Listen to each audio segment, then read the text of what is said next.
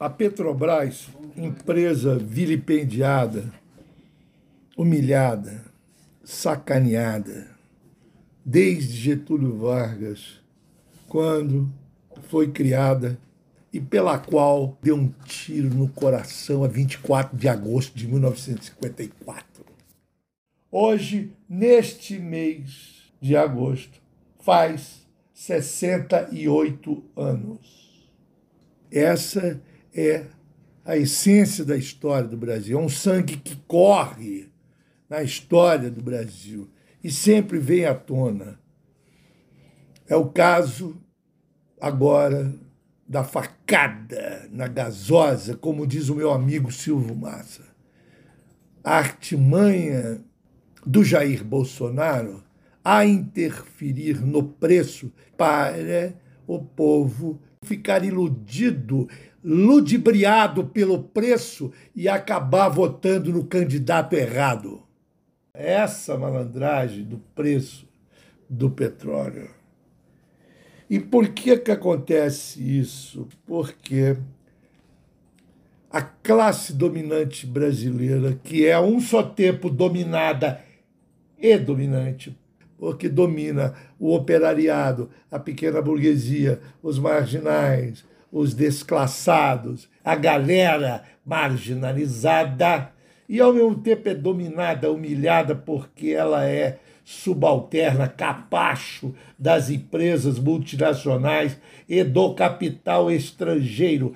Essa classe dominante, dominada, não quer a autonomia energética do país, porque não quer autonomia nacional.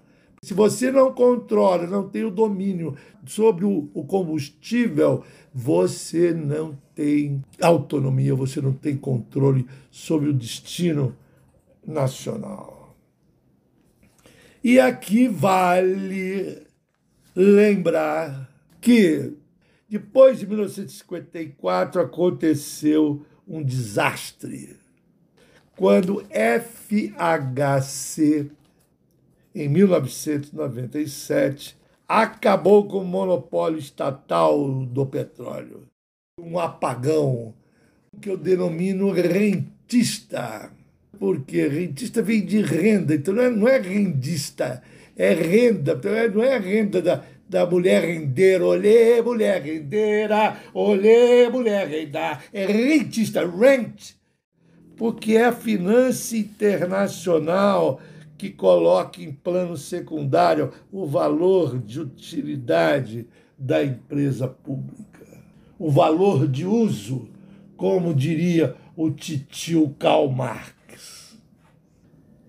E colocar em plano secundário a Petrobras equivale a destruir as empresas estatais, com o argumento de que as empresas estatais são cabide de emprego, tudo isso é lorota para aumentar a ganância do capitalismo privado internacional no Brasil. Na verdade, os inimigos do Brasil são os inimigos da Petrobras.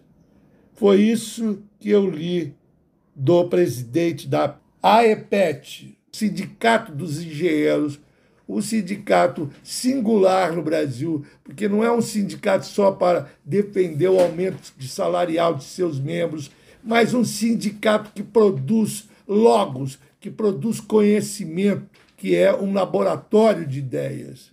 E o presidente da EUPET, o Pedro Augusto Pinho, colocou com toda razão a equação: os inimigos do Brasil são os inimigos da Petrobras. Então, na verdade, o que aconteceu com Fernando Henrique Cardoso ao privatizar internacionalmente a Petrobras, ele reativou a briga, o antagonismo do Rockefeller, um tremendo bandido norte-americano, contra o Getúlio Vargas, suicidando-o pela Standard Oil, os Oil Men de Detroit e Wall Street. Este é o filme que ainda não foi feito, mas está esboçado no roteiro da iPad, que é norteada pelo brilho intelectual de meu amigo economista e também primeiro diretor da BR, meu amigo Silvio Masso, o piloto, tal qual Mallarmé, da poesia moderna nacionalista.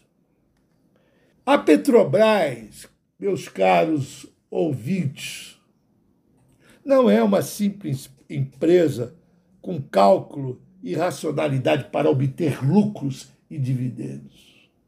Trata-se de um patrimônio histórico, como se fosse um pão de açúcar paisagístico, você olha admirado pela beleza da natureza. A Petrobras é um patrimônio histórico que está em profunda simbiose com a integridade territorial. A Petrobras e o país são uma unidade dissolúvel. A sua função material é garantir a sobrevivência da nação e do povo. É, como diria um dos integrantes desse sindicato, a Petrobras até é uma sigla mística. Não foi por acaso que o Fernando Henrique, numa estratégia golpista, quis mudar o nome de Petrobras por Petrobras. Petrobras. Petrobras. O Bautista Vidal estava na minha casa quando viu isso, quase morreu no infarto, teve um infarto fulminante, teve depois do Benedito, ele ficava louco, repetia insistentemente, apoplético, Petrobras, Petrobras, Petrobras. Não é por acaso, porque a política é linguagem. E a linguagem é política.